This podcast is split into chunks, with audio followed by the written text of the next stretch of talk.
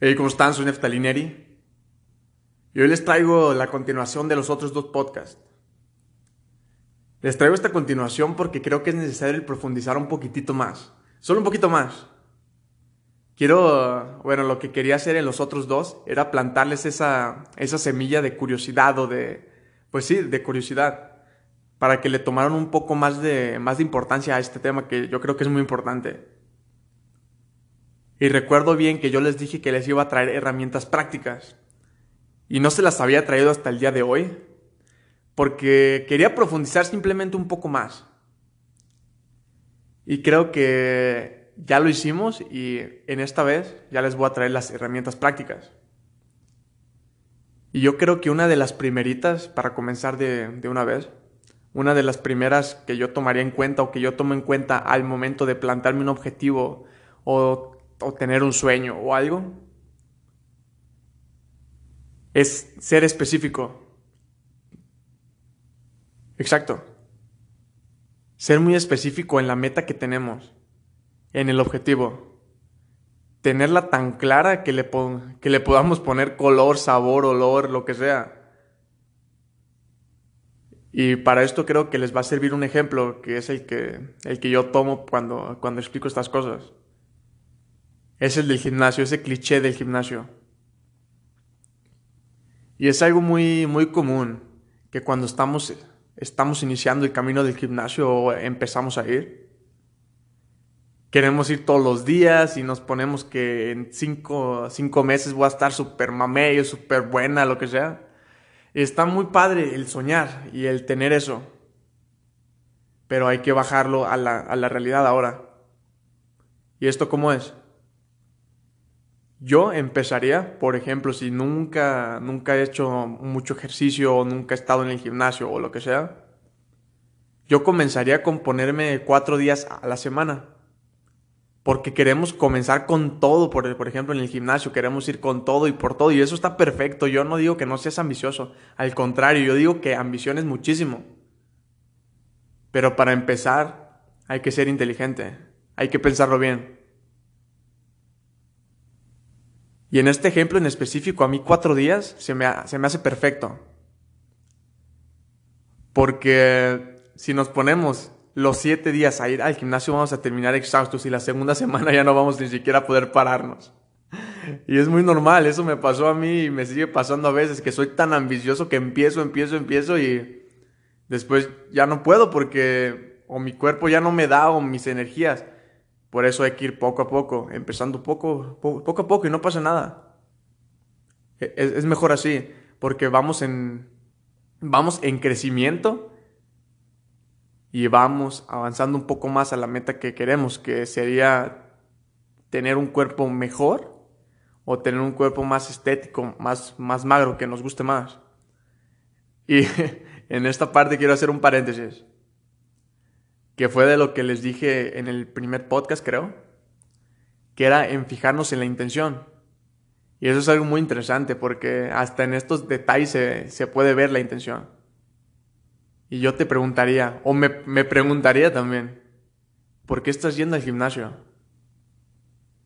¿Estás yendo porque de verdad te encanta estar ahí y te encanta hacer pesas o, o los aparatos o la gente o lo que sea?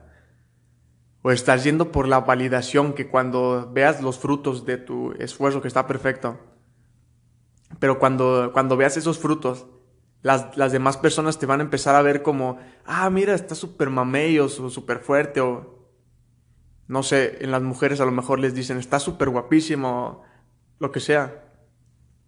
Ah, pues vamos a pensarlo bien, ¿no? ¿Cuál es mi intención inicial ahí? ¿Estás por por complacer a, las demás personas o por tener su validación, sus, sus cumplidos, sus lo que sea.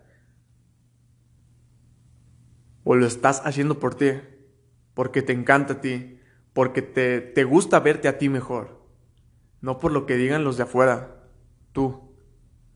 Porque si empezamos a, a, caer en la validación es como las drogas, es una de las peores cosas. Y esto sí se los platico desde mi experiencia. La validación es una de las peores cosas que puedes hacer o dejar que se metan en tu vida. Porque es como una droga. te haces adicto a la validación. Entre más tienes, más quieres. Y el día que no la tienes, te sientes que no vales nada. Es muy peligroso. Por eso es que recalco tanto y se me hace tan importante el fijarnos en la intención inicial. Y se los platico así, pero bueno, deja sigo con mi tema, con mi tema principal. Yo me envuelvo y empiezo a, platicar sobre, sobre más cosas. Cerramos aquí el paréntesis. Después, el punto 2, yo creo que sería, ¿eres bueno para realizar esa actividad que tú quieres? ¿Eres bueno? Por ejemplo, si tu pasión en la, en la vida es jugar fútbol, ¿eres bueno para hacerlo? ¿Viste que si tienes el, el talento o las capacidades para, para hacerlo o no?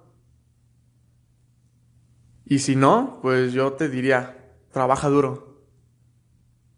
Trabaja todo lo que puedas, trabaja el doble, pero hazlo muy inteligente, porque trabajar por trabajar pues no, no sirve de nada. Hay que trabajar con intención, con, con inteligencia. Y como número tres, yo te diría, no tengas miedo a equivocarte. En serio. Y se, es una frase muy rosa, pues. Pero tiene mucha razón. Una de las personas que más admiro dice que, que no nos estamos equivocando lo suficientemente rápido.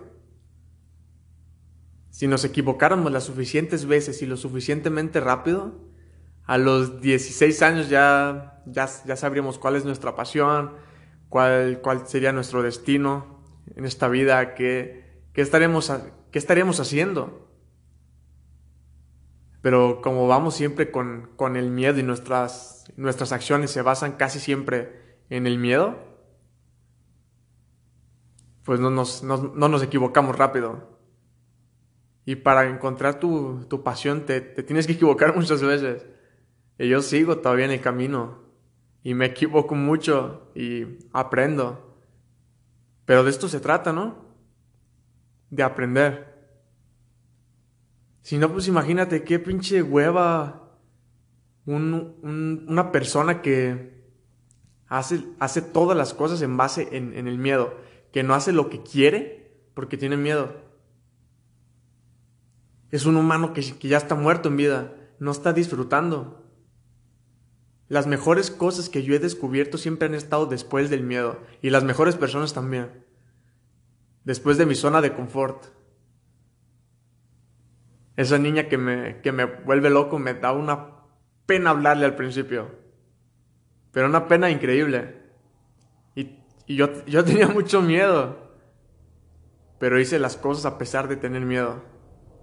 Y hoy es una persona que está a mi lado y la, y la amo profundamente. Pero me, me acuerdo perfecto de, ese principio que yo tenía miedo, mucho miedo de hablarle o tenía mucha pena, no sé. Pero después, cuando hice las cosas a pesar de que tuviera miedo, hoy es una persona que está aquí en mi vida. Y es lo que los invito a hacer a ustedes. Que hagan las cosas a pesar de que tengan miedo.